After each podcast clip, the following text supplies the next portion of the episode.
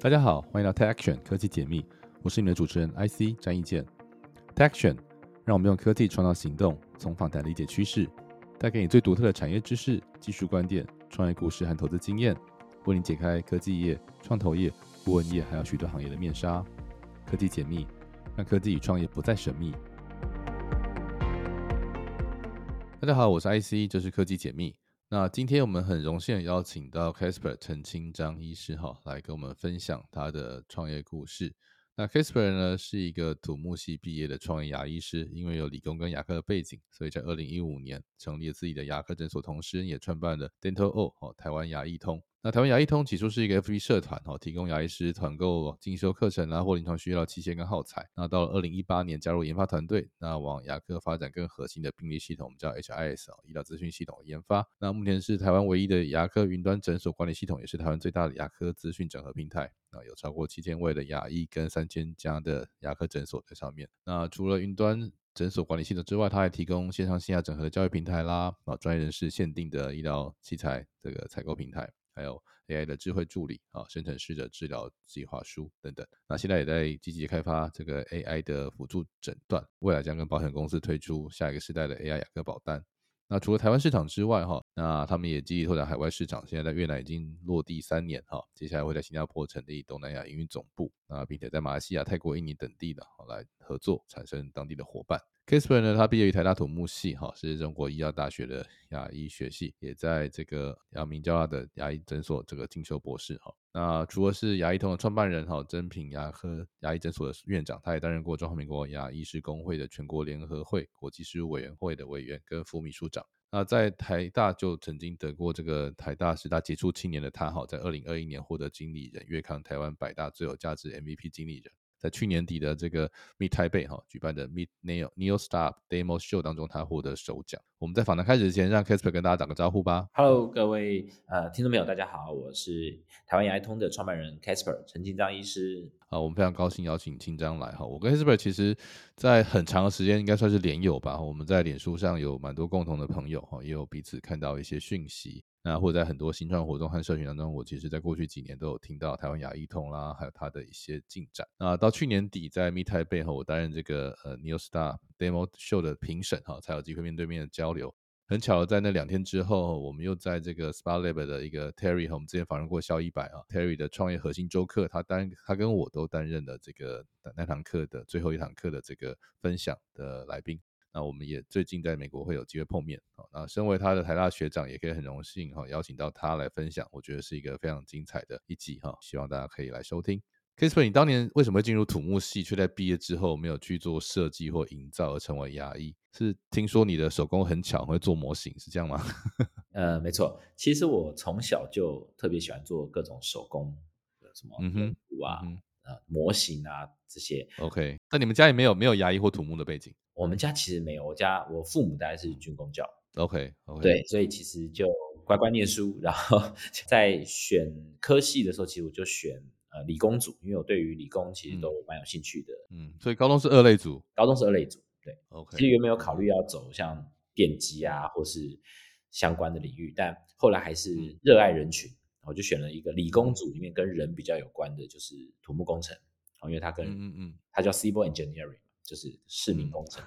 对，所以走向了土木。那土木系应该是蛮多人都会进行这个，像我几个土木系同学，有的去了高铁，哈，有的进了真的当了建筑师或者是这个设计师。那当然也有蛮多人走向，比如说产险啦，或者是这个非这个理工科系。可是牙医是一个蛮跳痛的选择，哎，你是怎么 有机会从土木去认识到牙医这个领域的？还是自己看牙看出心得来？哦，这故事是。呃，其实我当时是推甄上台大土木哦，那当时是因为台大没有建筑系，对，只有城乡所而已，对，所以就我就推甄了土木系，然后想说，呃，之后土木系毕业可以出国念建筑，所以确实我在台大的时候是双修园艺系，双修园艺系也是因为园艺系有一个造园组，园林造景，对，对，景观设计可以累积作品集，然后同时大四大五都在台大城乡所哦接受这些很多大师的这个熏陶。所以确实累积了一些作品集，然后想要毕业后就申请到美国。那时候其实锁定 Berkeley 了，哦，所以跟 Berkeley 有点有去参参观过，然后想要申请 Berkeley 建筑研究对，建筑性很有名。那就是因为大大四大五在做模型的过程当中，遇到了一位我的我说他是我的这个再再造恩人，哦，这这位牙医师学长，哦，他是当牙医，同时回来念城乡所的硕士班。OK，好去。他就跟我对对。他就跟我一起修这个设计课，然后我们就熬夜听广播做模型的过程。这位牙医师学长他就看了看自己的模型，又看了看我的模型，然后就说：“哎，青章，我觉得你比我适合当牙医耶，就是因为我手很短。”对对对，然后就哎，真的吗？牙医在做什么？完全没概念，因为我我高中就是二类组嘛，所以完全没想过要当医生。那我就哎，我就跑去，因为是那时候是五年级，所以刚好我的同学。在念台大牙的啊，北医牙医的啊，他们也都五年级准备进临床了。我就看他们在做什么，说哎，果然都是在做一些手工艺。我去看的时候就觉得，我显然可以做的比他们还要更更更细致。这样，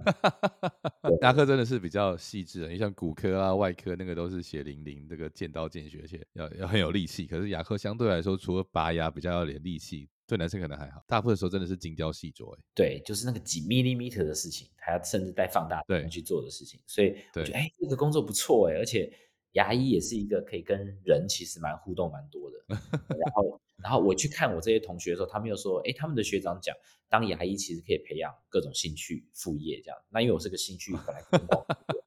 嗯，有一定的时间是自己的，相对来说，对，去做那些社区啊，因为我对于社区啊，社区营造那时候很流行社区营造。我对这种空间的改造啊，我会非常着迷。哎，那我可以一边当牙医，一边去做培养其他我的兴趣，这样子，所以就就决定啊，那就放弃了，我就去当兵，然后重考，就哎也很幸运的考上牙医系，对，就转行了。应该不算重考吧？应该是学士后的吗？还是说？哦，没有，完全是哦，台湾没有学士后牙医哦，就是不算重考，因为我第一次没有考联考，所以我就考了第二次。OK，哦，对，真的是重考，真的是 OK，第一次考试这样 OK。一次考这种像是联考的这种，嗯，而且你以前不是三类组啊，那生物哇，念了四年大五年，又当完兵又要重新哇，其实蛮累的，就真的重念，大概重念了大概半年的时间，哇，那还蛮优秀的。那你在当牙医生的时候，其实应该都比同学大大不少吧，是五六岁，对不对？其实我们是我们班排第五、第六而已。哦，真的哦，还有四五年年纪比我更大这样。OK OK OK，不过这在国外很正常，因为国外本来那个医学就是学士后的，所以牙医师，那你在这个同学间会不会显得蛮特别？因为你是理工，而且土木背景，那那时候在念这些呃牙医科的东西，或者是到了呃住院啦、临床的阶段，你有发现自己跟同学们的想法有什么不一样吗？还是说就是其实也跟大家想的差不多？呃，当然，其实经历过一次大学之后，我觉得在一些呃人生价值观啦，或者什么当当然成熟度一定会有差别。对于呃自己想要什么，我觉得我是非常明确的。对，好，那这在学习的动力上面也会有差别嘛？嗯，那那在进入临床之后，那因为我就相对比同学还要再资深，哦，所以当我们是菜鸟的这个实习医生或住院医生的时候，其实相对比较不会被病人质疑，因为病人有时候会质疑，这个医生会不会太年轻了，行不行？哦，OK，你碰巧是比较不年轻的那一个，对对对，所以就哎就罩得住这样子，就这也是一个优势。优势，对，那因为理工背景的话，所以有一些牙科有讲到力学的时候，对我们来讲就是非常容易，比如说矫正啊。嗯，还有材料，对材料力学什么，那完全对我们来讲是非常非常熟悉的东西，这是小小的优势了。对其他就还好。对，而且牙科也不用念那么多的医学，就是比较专业、比较专科一点了啊。就是人体，但大大致上要懂生理学啊、药学可能都要懂，可是不用念到那么多的其他器官或组织。哎，所以你就是毕了业之后就。准备进诊所，还是说你是考虑那时候走临床，还是说研究，或者说，哎，为什么选择到外面就是开业呢？当然，这个选择是蛮明确的，就是因为我知道我一定会有自己的这个想要有自己的生活嘛，规划时间等等，好，所以其实就很早就确定我一定会自己开诊所。可能开诊所应该要一些基本的，呃，譬如说这个投资吧，才说这一块是。之前就有在累积储蓄啊，这一类都当家教什么？我好奇，就是说当诊所很多都是先先到医院打工赚钱之后再开诊所，还是你已经？呃，我们有个规定啊，我们规定是毕业后有两年的时间，你要在就是被认证的大诊所或是医院对接受两年训练才能开。对，所以那时候其实我是有考上了那个长庚长庚的医院的住院医师，对，哦，有先在长庚接受训练，嗯，那后来就哎赶快出来了，在学长的诊所再打工一年，我其实就就开业了，其实算是蛮快的，因为目标蛮明确，因为我就知道自己要要开自己诊所，想要更多的自己的事业或时间吧。那当然我在第二次念大学的时候，我就各种打工，甚至有。呃小小的第一次创业，其实是那个时候，就是先做了一个呃工作室，然后去自己做电脑绘图，然后帮大学生、高中生去做团体服啊、徽章啊、纪念品，自己去找工厂，嗯，对自己去送货，对自己接单，对，那算是第一次创业了。其实看得出来你真的很喜欢接触人。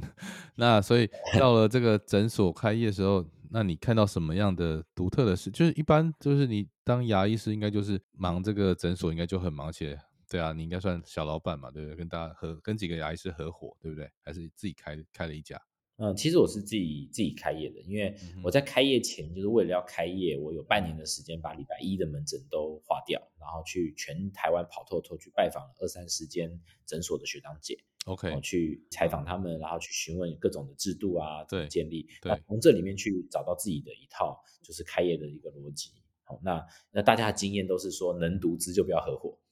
对，所以我还觉得啊，我我也还蛮能自己做事情的嘛，所以我就决定好，那我就要开诊所。对，合伙会有很多的状况发生啊，有时候。对，对对对，他们都十个合伙九个分这样子啊。对，然后没有分的那一对可能是夫妻这样，开玩笑。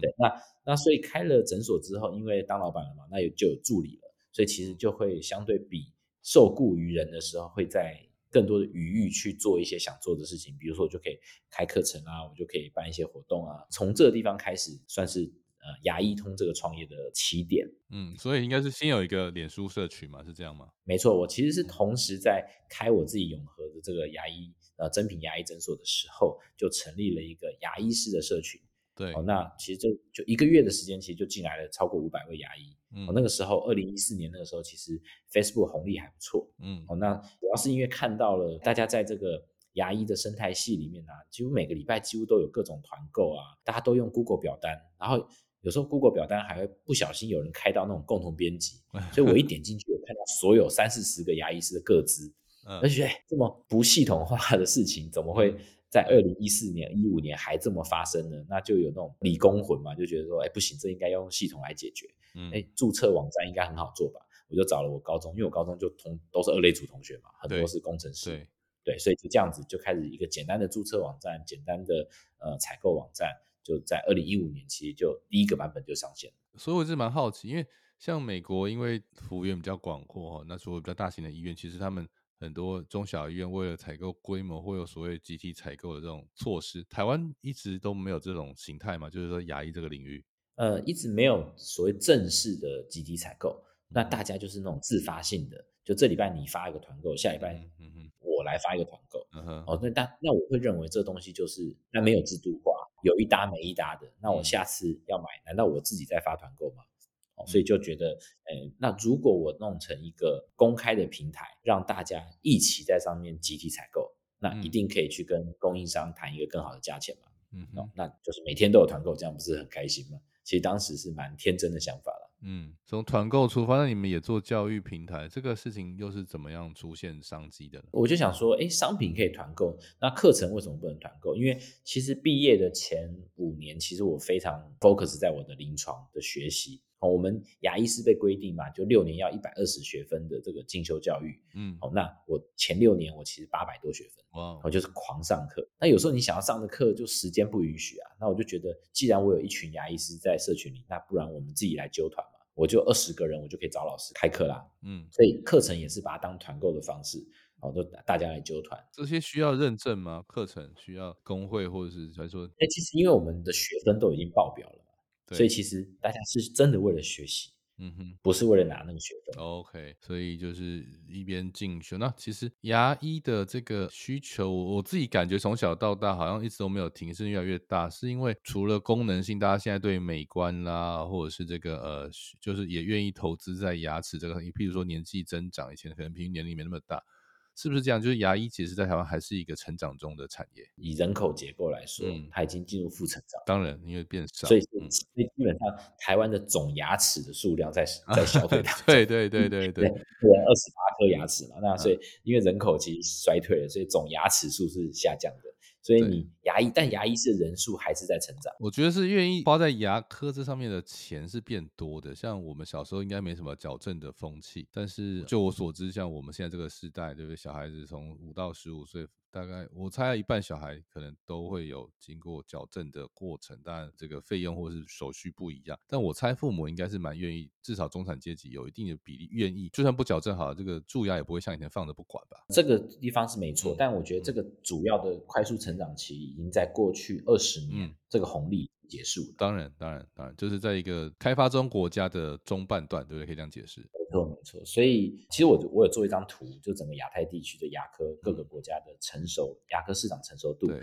那其实台湾真的已经就是在高原期了。OK OK play 透了，所以你们从这个团购平台，从这个器械到课程，那后来又怎么开始加入研发的？二零一八年有这个研发，是你自己的想法，还是说其实也看到需求？然后你还好你是二类组嘛，所以应该是是找找同学吗？还是说去从外包开始去去去成成立这样一个部门？对，其实那个时候，呃，我开始创业就自己开了诊所嘛，当然用了就是传统的系统，其实就开始很多的地方觉得 KK，就是觉得这边想要改，那边想要改，那联络了主要的这个系统商嘛，他又说，哎，好啊，我们可能可以共同来改啊，或什么的。那谈到后来这一家系统公司，然后自己这个后面投资人出了一些状况，所以整个公司就是有点被变掉了之类的，嗯那就没办法的情况之下，在二零一八年。哦我就哎找到了我在呃二零一五年参加这个 SLP 这个 Staff Leadership Program 的同学，哦，所以你是 SLP 的校友哦。我是 SLP 第四届，对对对，没错，OK，其实其实我是当年把 SLP 带到台湾的人。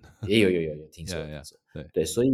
我们在一次聚会当中啊，嗯我就说，哎，其实我一直很想要改这个牙科系统对，那就找一个技术很强的这个 TY，、嗯他是我 SLP 对同学，就到了我诊所去，然后就看了一下这个系统，他说，哎，要不要挑战一下？这样子就给他了一个很棒的这个愿景，所以他就在二零一八年加入了，才有办法开始做这个 HIS，因为 HIS 一直被一般的科技人才认为是夕阳产业，嗯，我觉得嗯没什么好玩的，对，所以要说服人才加入其实不太容易。有点难。对对，没错，但为什么我们要从这个 HIS 去做？它其实有两个原因啦。哦，第一个原因的话，我这边、呃快速讲一个小故事啊，就是嗯，我们可以想象一个画面，就是在未来的世界里面，我们走在街道上，然后走，你可以走进一个像电话亭的空间，然后哎，你就可能睡着了。然后机器就开始扫描你的口腔，然后哎发现了一些状况，机器手臂就出来，哎叽叽乖乖弄弄一弄，哎把你牙齿都弄好了，然后你就醒来，然后走出这个像电话亭的装置。对，好，那我问过，我有非常多次的演讲都跟大家分享这个故事，然后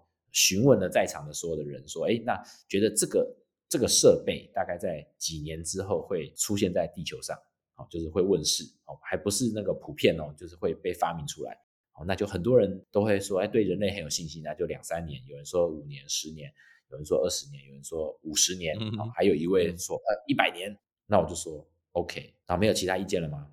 好，那我就说，哎，大家有没有注意到，不论是讲几年，我还没有遇过，或至少问过一千多个人，哈、没有人回答我说他觉得不可能发生。嗯哼，好，那既然它会发生，那刚刚在那个故事里面最核心的是什么？在控制这一切，那就是系统，一定会有一个中央系统去做这个病人的资讯啊、病人的诊断啊，然后去控制决定要怎么治疗。那所有的核心其实回到 HIS。那如果未来我们觉得牙科会走向那个那个情况，那我们要成为牙科界的这个领头羊的话，那我们一定要从 HIS 去着手。嗯，所以这是最核心、最核心的想法。嗯，哦，那即使它这么无聊，即使它看起来是一个夕阳产业，但我们就决定在二零一八年投入，而且那时候就分析说未来一定是云端的世界，所以当时就开始做云端。哦，那到现在已经五年过去了，台湾还是没有其他牙科的系统是做云端的。嗯啊，今年二零二四年哦，政府会开始推哦全面上云，那对我们来说哦算是一个非常非常好的消息。哦，那同时之间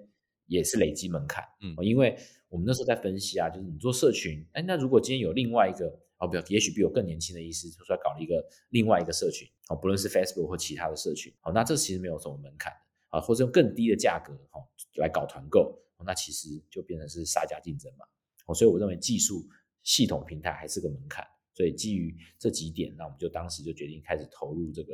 呃很重要的投资 HIS 这样。OK，所以 HIS 你们大概做几年开始有点规模，然后你们的那个呃上线的医师跟诊所是怎么样成长的？然后目前为止，你们觉得最特别的点，或者是呃你最有成就感的地方是哪里？在这个系统上？呃，我觉得先讲最有成就感，当然是到现在最近才觉得特别有成就感，就是呃政府终于看懂这件事情，好、因为他们过去两年哦，为了绝大多数市场都不是云端，而花了非常多的在上亿哦，至少两亿、三亿以上在补贴，就是一些系统的升级。那因为他们不是云端系统。那如果是云端系统，就不用花这么多钱，所以政府终于决定开始要往云端去去发展。那我觉得这是哎很有成就感，因为我们二零一八年就看到这件事情。那相对来说，这就是一个我们的呃很辛苦的地方。对，哦，就是在过程当中，其实大家对于云端根本没有概念，而且甚至误以为说，哎，我 server base，我 local base 比较安全，东西放上云上面啊看不到很危险。哦，但其实在治安上面，其实。不是这样子去判断的，所以我们在做教育市场的工作，这个实际是特别辛苦哦。而且我们在早期其实发展了到，我觉得到第三年吧，像现在发展四年多，我们在第三年的时候做到比较成熟哦，所以在台湾的客户才才开始 A 起来。那目前为止的话，大概呃接近四十，然后三大概接近四十间诊所有用我们的系统，那甚至也有也有一家是比较大型的医院哦，所以我们其实要证明说，不止诊所，连医院都可以去做，我们都可以去做系统串接。那在国际版，其实我们在同时在看，既然我们做的是系统平台，而且是云端的，所以我们不放弃这个。呃，应该说我们本来就 focus 在呃全球的市场，所以我们也有一个国际版本，呃，蛮早就 launch，它其实是目前是用呃免费，然后一个基础的版本，就也超过的，也许将近二十个国家，将近两百个用户，它正在使用。那我们就觉得说，哎，从这里面去看下一个市场会在哪里。所以我们观察到，特别多的使用者都不是在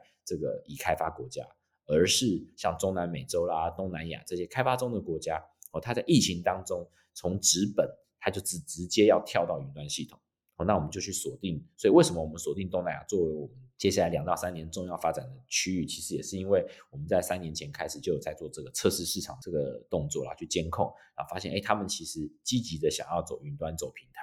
好，那所以我们就东南亚比较近，我们就先从东南亚开始发展。那中南美洲可能就会以代理商的方式去做进行。提到东南亚，你们在东南亚的成绩目前还蛮稳健的哈，在越南经营三年，然后到新加坡成立总部。整个东南亚市场这些国家的差异，或是他们不同国家发展阶段，对你们来说，你们。进入这些市场有什么样不同的策略，或是像你们好像有有些地方是直营，有些地方是要跟人家合作，是这样子吗？没错，没错。就回到我刚刚提到，我有分析过整个东南亚，因为算是勤跑基层了。那我在呃，特别是像新加坡、马来西亚、泰国、越南、印尼、哦菲律宾这几个国家，过去一年大概呃总飞行次数在七十次嘛。哦，所以去了非常多次啊，跟都跟他们当地的牙医师工会啊、学会啊有很多的交流，也代表也跟台湾的代表团一起去越南开了一个这个十国的这个亚太地区牙科的人人力资源的会议，哦，所以非常了解这些市场，我们就会有不同的策略，是在于是说，比如说像台湾、新加坡跟我们一样，其实是一个饱和的市场。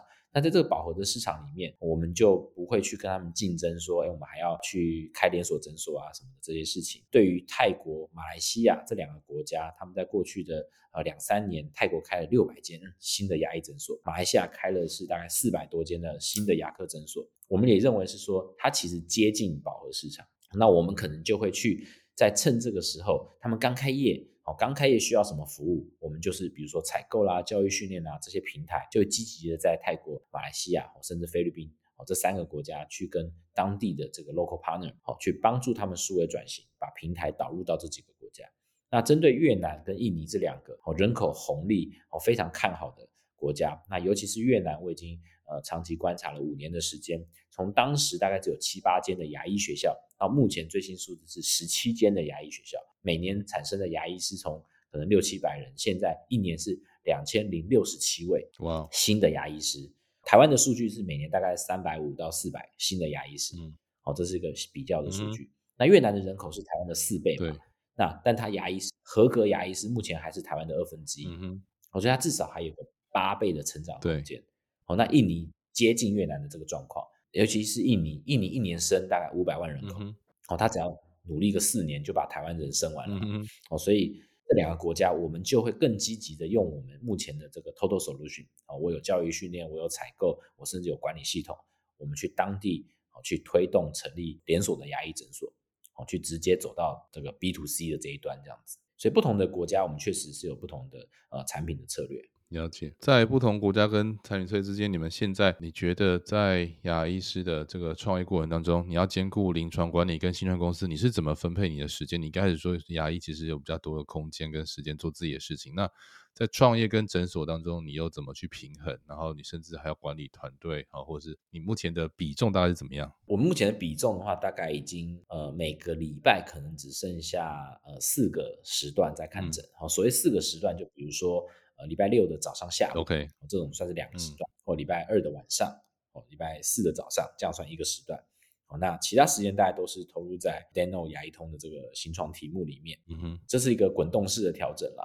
我对于牙医还是一个觉得哎很有趣的一个工作，尤其是现在手上的病人，其实绝大多数都是亲朋好友。对，哦，那我能够用自己的双手，用我的专业，然后很很细致的，然后去帮助自己的亲朋好友解决他的病痛，嗯，把它做的也很漂亮。那对我来说还是一件很有成就感的事情，它还是有个热情的来源，不然其实早就应该就放弃了。那第二点的话，我觉得是，我既然是在做牙科的这个创业，好维持这个第一线的手感，对，我觉得相当重要，很重要。就你也了解新的技术是什么，然后你也了解医生跟病人哦医病沟通，你也了解助理的状况，所以这其实是对于创业新创来说是非常重要的，你要有这个敏锐度，好，而且呃你在跟其他医生在沟通的过程当中，其实大家是一个。呃，同才沟通的这个角度哦，还是蛮呃相对会好沟通一些哦，所以我觉得这几个原因让我其实还是一直想要维持这个牙医师身份，继续啊去兼顾。那当然现在。我觉得九成的心力大概都是在不是在临床上了，已经是在公司的治理啦，然后呃新的资源的开拓啦，国际市场的这个探勘啦，哦，那我觉得这些是重要的。那但在另外有一个，就是因为早期过去十年，其实参与非常多工会啊、学会这些的运作，那从中也当然累积了很多的资源嘛。工会、学会很多的开会都是在晚上。那其实对年轻医师还也许还 OK，但后来有了家庭，现在有小孩要照顾，其实相对的大概在这几年，我就慢慢慢慢，因为也贡献了十年以上了，所以就慢慢退出这些学会工会的运作，再把更多的时间陪伴家人这样。所以你从创业到现在，你自己觉得遇过哪些挑战？比较大的困难是什么？然后你怎么克服它？如果重来一次，有什么事情是你觉得可能会有不一样的做法的？好，我觉得这个最大的挑战应该会是。呃，我们从一个传统产业，哦，一个医疗，然后牙科，从传统产业里面，其实要去做突破，会相对有些困难，因为啊，医生也相对比较保守，嗯，不能随便发挥创意的。医疗它就是 evidence base，基于怎么样的？这个呃学理的验证，十年以上验证，它才能做这样的治疗哦。所以，我们在这里面有很多法规上啊，或是跟医生做沟通的时候要去做克服。那我们同时另外一个挑战是如何兼顾我们的潜力投资，然后同时又有营收哦。这个是在发展上面很重要的一个难题啦哦。因为你看我们在投入这个 His，那它是一个系统开发，而且它是订，我们是用订阅制，订阅制就是有一个 J Hook 嘛，哦，前面就是有一个。所谓的死硬优股要走过，对，然后后面当订户超越了一定数量之后，才会 break even，甚至后面赚钱。那在这过程当中，如何哦还是有营收，所以这这也是我们在积极创造更多的营收的来源的一个原因。那同时又去经营我们的这个社群，所以这中间如何取得平衡，团队内部也不断的在对焦。哦，那哪一些东西要做，哪一些东西不做，哦，都是。呃，几乎是每天每天在重复对焦的这些事情，我觉得这也是我们另外一个很大的一个挑战。那我觉得最重要的事情应该会是团队哦，就是团队的组成、团队的沟通，在这过程当中都会影响到所做的每一个判断，嗯，的效率。判断做的好不好是一件事情，在沟通的成本上面要花多少时间沟通，我觉得是很重要的事情。所以，其实，在过程当中，因为疫情其实给了我们一些帮助。哦，因为疫情就没法出国，对啊，因为疫情，所以大家有更多时间在团队内部去重新盘点，对，然后重新更有效率的去做营运。好，所以在这当中建立很好的一个沟通运作模式。那疫情过后，我才能够哎立刻就开始开拓外面市场。那同时，团队内部其实已知的事情，大家可以做得很好。我并不用每天都在团队内做一些管理或者 operation，然后就交给他们。那我可以去探索更多的可能性。那什么是你重来一次可能会不一样的调整的吗？嗯，这问题其实我思索蛮久的。我觉得绝大多数的事情到目前为止都觉得我们在一个对的方向。那唯一有一点哦，是我们其实一直在决定呃什么时候会有一些自有的产品啊，因为我们一直在做开放平台嘛，所以我们呃我们有服务了大概一百五十家以上的供应商，但是这个你知道，既然我们是服务供应商，我们就是毛利就会降低很多。对，那如果有自有产品在平台上的话，毛利一定会提高。嗯，那我觉得在这过程当中，因为开发产品不算是我们的强项，哦，所以其实，在呃前两年、三年，我们有一些这种开发的经验，最后都呃结果不是非常的好，哦，那甚至有些小小的这些一些亏损，哦，那这就是我们认为说可以在过程当中更裁剪枝叶了，哦，更呃专注在比较是我们强项的事情，先把它做到更深更好，那后面再等到有一定的 base 了，哦，或者有更有余裕的时候。我们再去做像真正的呃非软体的产品开发，哦，我刚刚特别没有讲清楚，就是呃我们在做软体开发嘛，那我刚刚讲的是呃医疗器材的一些呃实体的一些产品开发，我这种非擅长的事情，我觉得再放在后面一点，对，这是我觉得可以有不一样做法的地方。了解，所以从台湾市场开始往海外拓展，那你们在这几年也取得一定的成绩，你有没有什么建议或是参考的价值，可以给现在想要往海外走的新创公司或创业者呢？好的。我这边特别想要，嗯，鼓励大家，就是说，台湾人真的第一啊，我觉得资质啊绝对没有问题，非常聪明。第二点，我觉得特别想要讲的是，台湾人真的讲奴性是比较，我觉得是比较负面的说法，但台湾人真的蛮勤奋的。我就到海外，尤其东南亚，你去看，你就觉得啊，台湾人超级有竞争力啊！就是 我我们在台湾就是大家竞争成这样子，然后那海外其实只要你用可能八成的力量，其实你你都。可以创造很好的这个成绩，哦，所以很多人如果他是想要出海，那我觉得不要一直想，我就赶快多出去几趟，哦，实际的去看，然后去感受，而且重要的是，哦，就是除了去，当然你要去当地台商啊，什么商会拜码头之外，要尽可能多认识当地人，跟当地人去认识接触，然后从中找到他们真正当地人的想法。然后生活的模式，他们对于市场的看法，我觉得这个是非常非常重要。那如果真的要落地的话，我最大的建议就是真的要有 local partner 哦，不论是当地的这个合作厂商哦，那或者是当地本地人的这个经理人哦。我们去越南落地也是因为有这个越南的总经理哦，他会讲越南文哦。因为我在越南一年半时间，我飞了十六趟，我跟非常多越南人用英文这样子慢慢慢慢沟通，结果我越南总经理一出现，他们一讲越南文。哦，那个资讯量是十倍以上，对，他连他家里跟他太太怎么吵架都讲出来了，就是 那个亲切感是天生的，所以我觉得呃，local language、local manager，哦，其实我觉得都是相当重要。如果可以的话，哦，这些呃创业家就是哎学一点点当地语言，哦，去拉近这个关彼此的这关系，那这一点小技巧了，哦，那这都是可以参考。但最重要的其实就是你要打一个市场，你就是哦勤跑市场。啊，让对方知道你是玩真的，对，然后你就这次见面，哎哎，不出三个月，你又出现在他面前，然后而且你也有一些有一些进展跟他分享，哦，你不是只是来找他，你让他知道说，哎，你还找了谁，找了谁，找了谁，他知道说，哎，你是真正有在布局，他慢慢的他会把他背后的资源哦拿出来跟你分享，这样子。我非常同意，尤其像这种呃医疗体系啦、金融或者投资见面次是除了三分情之外，就像刚才这个 Kasper 讲的哈，因为第一个你用当地的资源跟当地的人才，你才有机会把市场做起来；又或者是说呃像医疗啦、金融这种都是白天工作，虽然美国人晚上没有在上班，在这种行业，所以他其实你要这个跨时区也好，人不在当地，其实很难解决问题，或者是理解问题之后赶快的做出回应。当然，我觉得你也很不容易，你是用 travel base 的方式哈，然后跑这么多地方。那明年这个新加坡成立，今年了哈，成立营运总部，你会待更长时间在东南亚吗？整体会花更多时间在东南亚，这个是肯定的。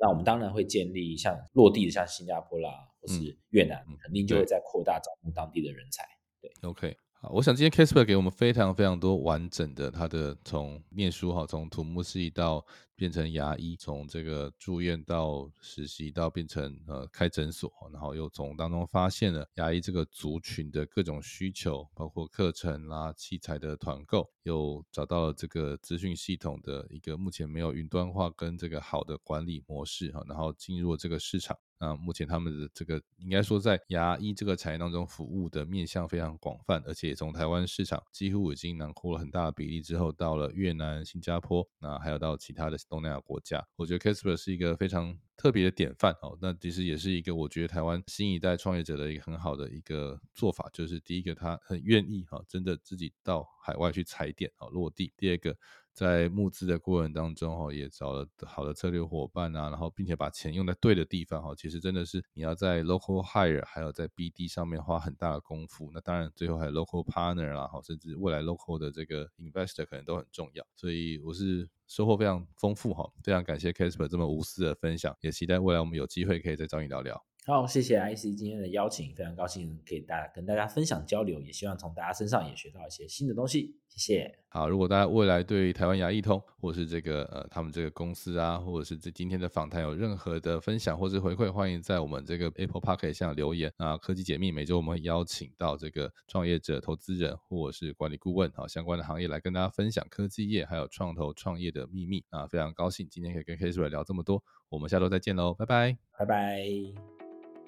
科技解密，感谢数位时代创业小聚赞助与协作。数位时代是台湾最具影响力的科技财经媒体，长期聚焦于全球、台湾与中国等地最新的科技、网络创业、数位行销等议题的动态和趋势。创业小聚则是由数位时代从二零一一年开始推动，是一个最具传播影响力和商业价值、国际级的新创机会交流平台。感谢大家收听